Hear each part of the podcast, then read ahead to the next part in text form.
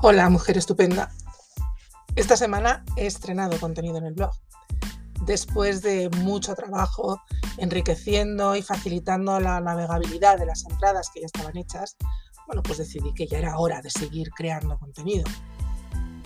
Me paré un momento para mirar la página y sobre todo para recordar el espíritu de lo que fue y de lo que pretende seguir siendo la teta y más. Y decidí que aunque desde luego todavía hay mucho que escribir sobre lactancia, fíjate, eh, quería dar un giro y dedicar las siguientes semanas a crear contenido sobre porteo, que es otro de los eh, temas alrededor del que giraba y sigue girando la teta y más. ¿Qué, ¿Qué es eso del porteo? Bueno, pues en rigor, el porteo de bebés es un sistema de transporte. Hay que tener en cuenta que los carritos tienen apenas, yo qué sé, 200 años y que los bebés obviamente no caminan. Cuando empiezan a hacerlo ya pasado el año, tampoco es que sean muy eficientes en la tarea y tenemos que estar pendientes. Suelen necesitar eh, abrazos y brazos durante tiempo. No son realmente autónomos hasta ya pasados los 3, 4, incluso 5 años. Así que la manera de transportarlos siempre ha sido con alguna herramienta que permitiera hacerlo. Y bueno, esa herramienta solía facilitar el transporte cerca del cuerpo de la madre, que es la proveedora de vida de ese bebé. Ya lo sé, parece que vuelvo siempre a la lactancia, pero ¿qué le vamos a hacer? El hecho es ese. Desde el punto de vista que ocupa la teta y más, el porteo se refiere al uso de portabebés. Si bien es cierto que muy seguramente en un principio a los bebés se les llevaba simplemente en brazos, en cuanto el ser humano tuvo habilidad para crear instrumentos, para crear herramientas, bueno, pues empezó a desarrollar técnicas que hicieran de algo totalmente necesario, como es llevar contigo a tu hijo, algo un poco más fácil y desde luego mucho menos cansado. Te voy a contar algo. Recuerdo una vez, una vez que tuve que llevar a mi hija mayor, Laura, que tiene 20 años casi, o sea, hace de esto mucho, la tenía que llevar a casa de mis padres y no quería la niña ir en el cochecito. Bueno, la verdad es que la niña no quiso ir nunca al cochecito, el cochecito lo destrozó de patadas. Yo no tenía nada más para, para llevar a Laura que el cochecito. Así que como la jata era terrible cada vez que la sentaba en aquella silla, y el, trayecto era más o menos pequeño porque eran unos 10 minutos aproximadamente, decidí llevarla en brazos. Tenía en aquel momento, no lo sé, 6 u 8 meses, desde luego menos de un año. Llegué a casa de mis padres de rengada. Me dolían los brazos. Pero muy cansada, de verdad. Cinco años más tarde nació mi hija pequeña y yo ya me había empezado a preguntar sobre esto de los portabebés ya teníamos portabebés. A ella la aporté durante cuatro años, apenas usé silla. Las características de mi casa, del, sitio donde yo vivía entonces, además, hacía muy engorroso el uso de la silla. El caso es que a mi hija la aporté durante cuatro años. Íbamos a todas partes. Yo creo que de las últimas veces que yo la llevé, la llevé a la espalda con un fular. Yo creo que era verano y fuimos a hacer eh, un, recorrido de senderismo, un recorrido muy cortito. Y la que se quejó fue ella, no yo. Nunca me sentí tan cansada llevando a mi hija pequeña en un portabebés. Hace poco comentaba con mi cuñada, ay, los portabebés que salvan vidas, te lo digo yo. El caso es que para el ser humano esto de portear, la verdad es que es una cuestión vital, al menos desde el punto de vista de la biología. Eh, porque no hay que perder de vista que para la naturaleza el carrito no existe, igual que no existen los biberones, ni las casas de hormigón con habitaciones. Son cosas que la naturaleza no prevé, son creaciones nuestras, que no están en el curso natural del mundo. Así que llevar a nuestros hijos en brazos, pues realmente es una cuestión de vida o muerte, de verdad. Hoy voy a hablar de los distintos tipos de apego y de su influencia en la salud mental tanto de madres como de niños y de cómo el porteo es fundamental en el desarrollo de un apego seguro. Empezamos.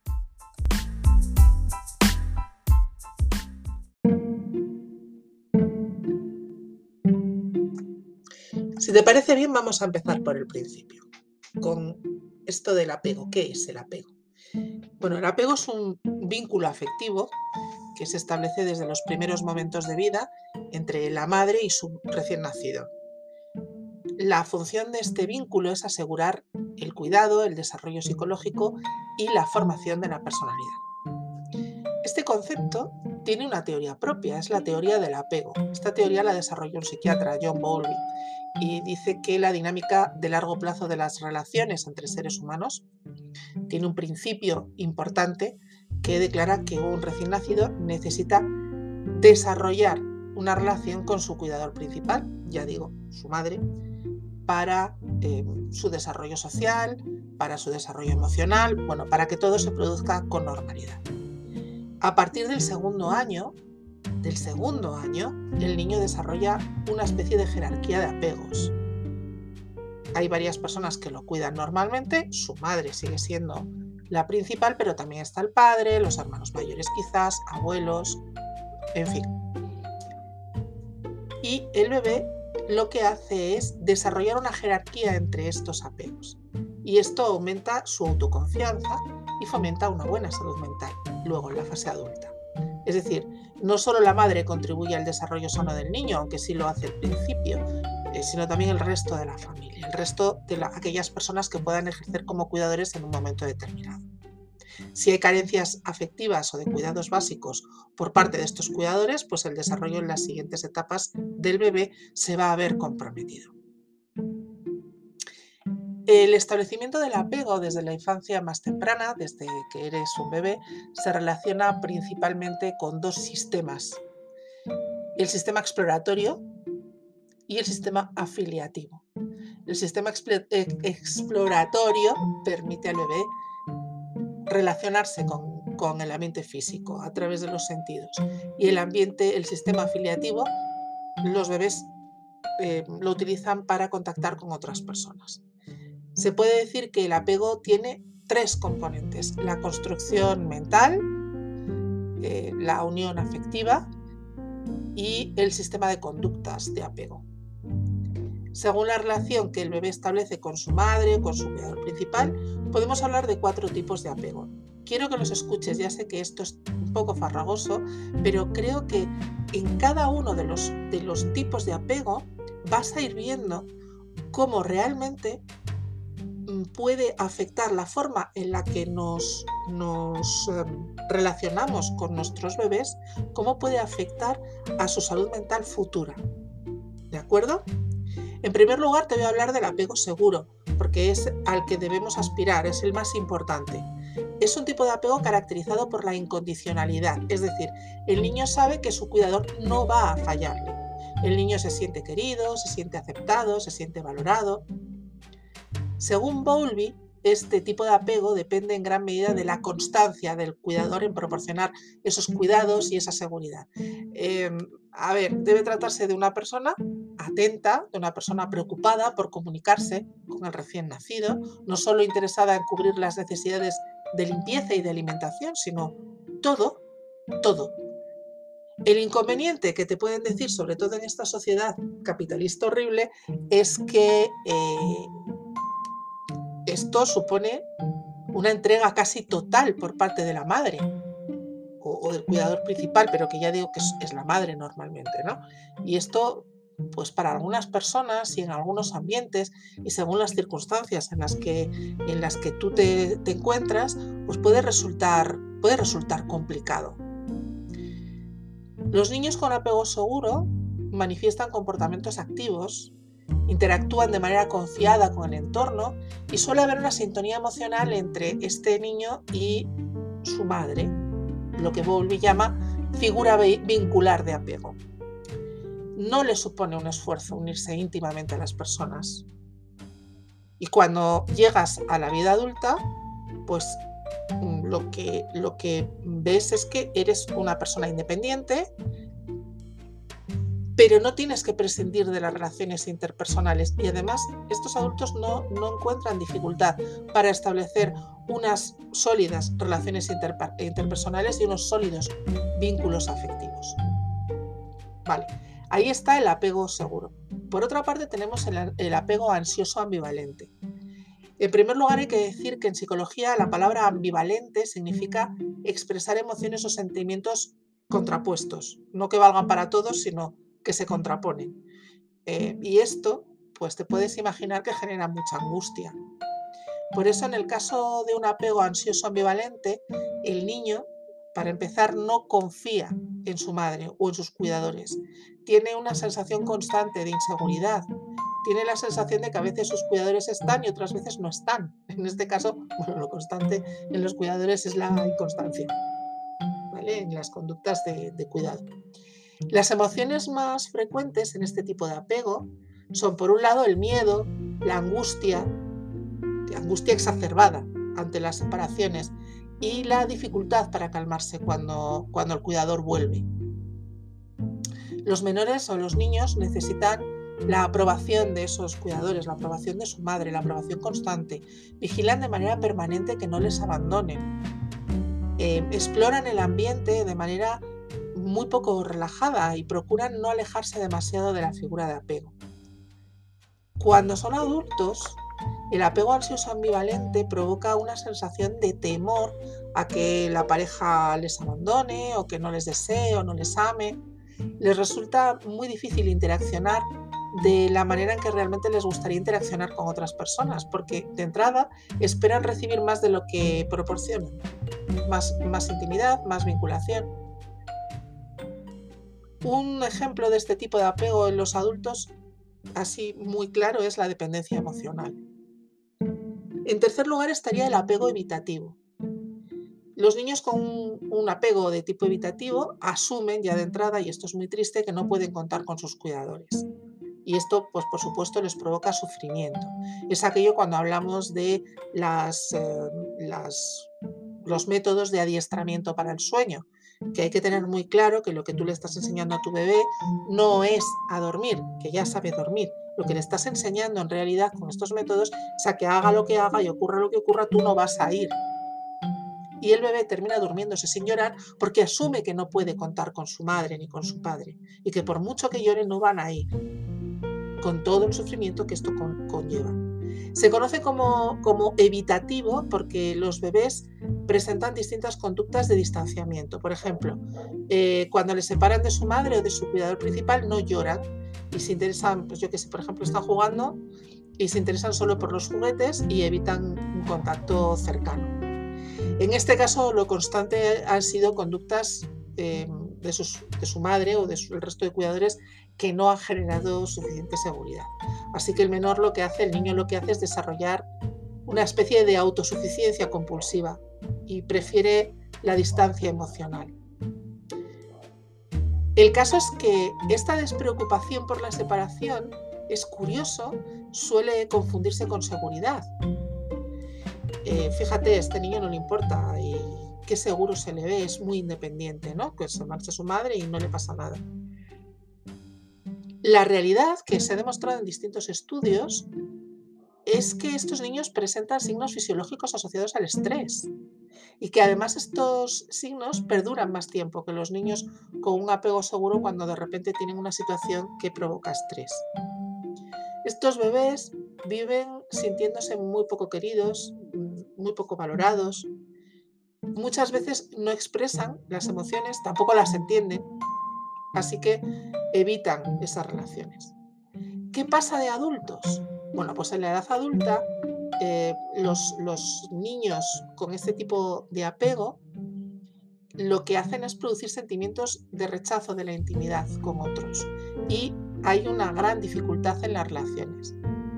Eh, por ejemplo, las parejas de estas personas suelen echar en falta más intimidad en la interacción. No estoy, no estoy refiriéndome solamente al sexo, sino a la complicidad entre dos personas, a la intimidad que se genera. ¿no? Y luego, por último, estaría el apego desorganizado, que es una mezcla entre el apego ansioso y el evitativo. El niño pues, presenta comportamientos contradictorios y además eh, inadecuados. Este apego sería según algunos, algunos, estudios, algunos estudiosos, justo eh, el, que está al lado contrario del apego seguro o traducido una carencia total de apego.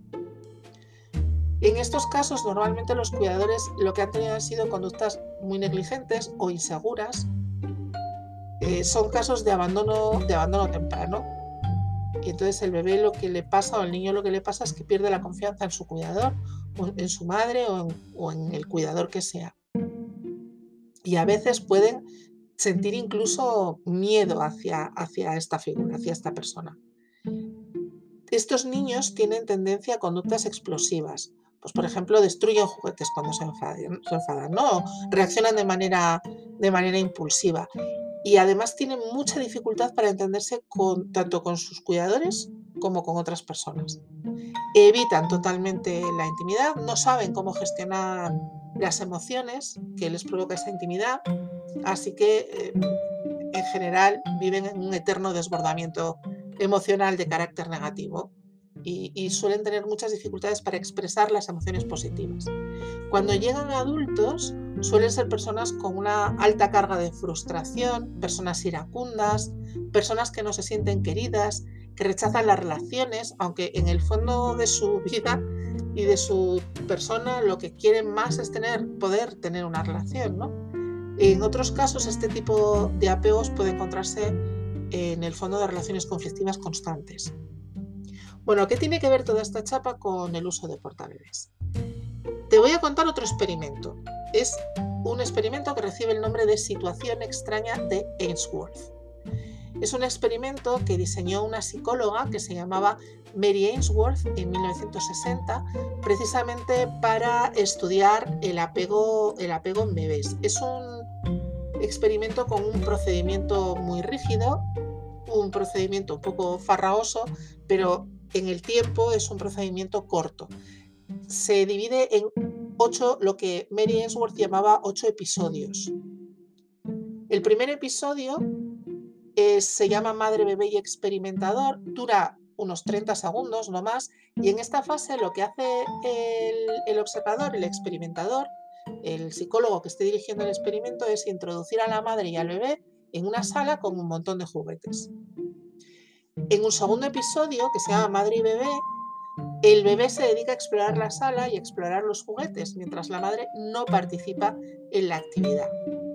En un tercer episodio, el extraño se une a la madre e hijo. Es el momento en el que entra un desconocido, un tío random, en la sala y durante el primer minuto permanece en silencio. En el segundo minuto empieza a conversar con la madre y en el tercer minuto el desconocido comienza a aproximarse al bebé. El, cuarto episodio se llama La madre deja al bebé y al extraño solos. Y es tal cual esto. Este es el primer episodio de separación, ¿vale? La madre abandona la sala la conducta del desconocido intenta coordinarse con la del bebé. Llega un quinto episodio, la madre regresa y el extraño se va, que es el primer episodio de reencuentro, en el que la madre entra, saluda, reconforta al bebé que probablemente haya estado llorando e intenta que éste vuelva a su actividad del juego. El sexto episodio, la madre se va abandonando al bebé, es el segundo episodio o la segunda fase de separación. Séptimo episodio, vuelve el extraño, continúa la separación de la madre, pero ahora entra el extraño e intenta interactuar con el bebé. Y en un octavo episodio, pues la madre regresa y el extraño se va. Es el segundo episodio de reencuentro. La madre entra, coge el bebé en brazos y el extraño abandona la sala. Vale. Eh,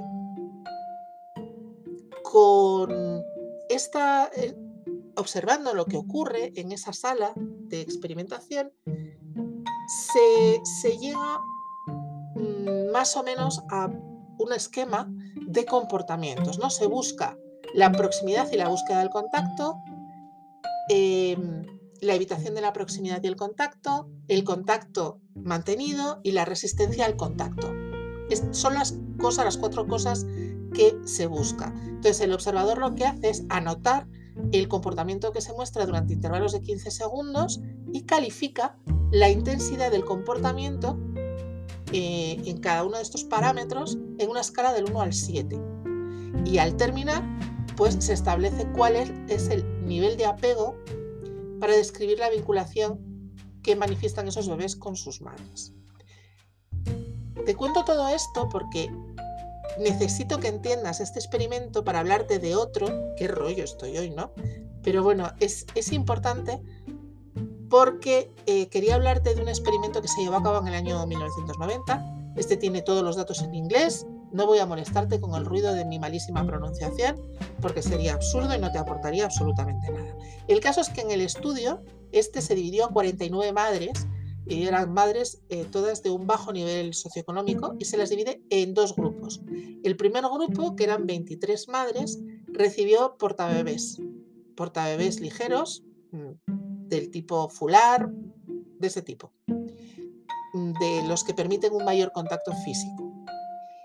Y el, grupo de control de las otras 26 madres recibió sillitas para bebés. A los 13 meses de edad, todos los bebés participaron en una situación extraña de Ainsworth, en este escenario experimental, para ver cómo reacciona el niño ante la ausencia de la madre. Bueno, pues a lo que voy. En general, los bebés cuyas madres habían recibido portabebés demostraron un apego materno mucho más seguro que los que recibieron sillitas. ¿Y cómo afecta este apego a la salud mental? Pues lo hemos ido viendo. Cuanto mejor es el apego, mayor seguridad tienen los niños en sí mismos y mayor seguridad van a tener como adultos.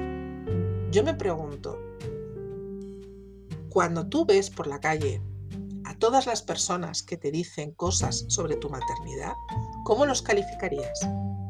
Yo recuerdo una conversación que tuve ya con mi madre, creo que te lo he contado alguna vez porque a mí me resultó alucinante. Mi madre con Alzheimer ya y con dificultades a la hora de comprender cosas sencillas, hablábamos de que yo había llegado de muy mal humor eh, a su casa a cuidarla porque una señora random en el autobús estaba hablando muy alto y diciendo que su nuera era de todo porque le había dicho que no iba a volver a ver a, su nieto o su nieta, no sé. Bueno, el caso es que la señora le había debido de dar dos bofetadas al niño y la madre dijo que eso no. Y entonces la señora le dijo que las, las veces que fuera a cuidar de su nieto o de su nieta, que si tenía que dar una bofetada se la daba. Que a todos nos habían educado a bofetadas y que a nadie le había pasado nada. Y yo esto se lo conté a mi madre. Mm, ya te digo, una mujer mayor de setenta y tantos años y con Alzheimer. Y lo que dijo mi madre fue que no te ha pasado nada. Si tú estás diciendo esto, es que ya te ha pasado algo. Si tú consideras que una relación basada en la violencia es una relación válida, ya te ha pasado. Todas tus relaciones están condicionadas, no solo las relaciones que tengas con los niños, todas tus relaciones están condicionadas. Pero ¿Se puede hacer algo? Una vez que tú has iniciado esa maternidad, por ejemplo, yo estibilicé a mi hija pequeña y utilicé cuestiones de disciplina tradicional con ella. yo me, guié por lo que me decían adultos de mi entorno, no mi madre. Si me hubiera fiado de mi madre, otro gallo me hubiera cantado, probablemente, pero sí, por ejemplo, sus otros abuelos, la pediatra, la matrona, gente del entorno y con, peso, con peso opinativo. ¿Se puede revertir el daño? ¿Podemos seguir ayudándoles? ¿Podemos conseguir que un bebé que ha fundamentado su primera infancia con un apego no seguro vuelva al apego seguro? Vamos a investigarlo.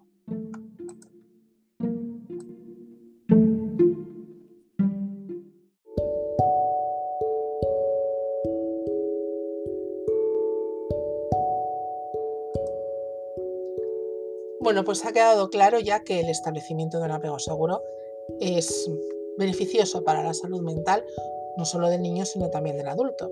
Existe y hemos visto un gran número de investigaciones acerca de los patrones de apego en personas que presentan trastornos de la personalidad, por ejemplo.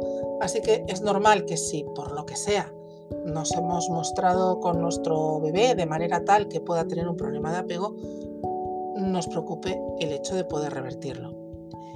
Ya te comenté hace un rato que a mi hija mayor le aplicamos el método Estivil y utilizamos bueno, métodos de castigo y exclusión, por ejemplo, aconsejados por pediatras, profesores y buena parte del entorno.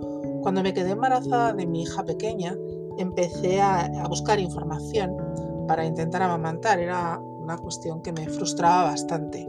Yo había terminado eh, la maternidad con mi hija, la primera maternidad con mi hija eh, mayor, con esa espinita clavada en el corazón de no haber podido amamantar y no quería que me volviera a ocurrir durante mi segunda maternidad. Recuerdo ir de un artículo a otro enlazando temas, leyendo sobre distintas cosas y caí en un grupo de entradas en una página que yo ya no sé si existe, me parece que no, porque de esto hace 15 pues, años, y empecé a leer sobre el apego. Recuerdo el clic en mi cerebro y luego estar llorando horas pensando en el daño que le podía haber hecho una crianza, a mi hija mayor, una crianza basada en viejas creencias. ¿Se puede cambiar el estilo de apego? Sí se puede. Se puede para bien y se puede para mal, desgraciadamente. Porque aunque la figura principal de apego es la madre, en los primeros meses, Recuerda que te dije que a medida que iban entrando en el radar del bebé otras personas, estas iban cobrando importancia en el establecimiento de ese apego a partir de los dos años. Si yo empiezo con un tipo de crianza basada, por ejemplo, en los castigos de exclusión, que denotan una inconsistencia, una inconstancia, eh, ahora te caso, ahora no, pero voy aprendiendo y viendo otras maneras y las voy implementando poco a poco, ese apego se volverá cada vez más seguro.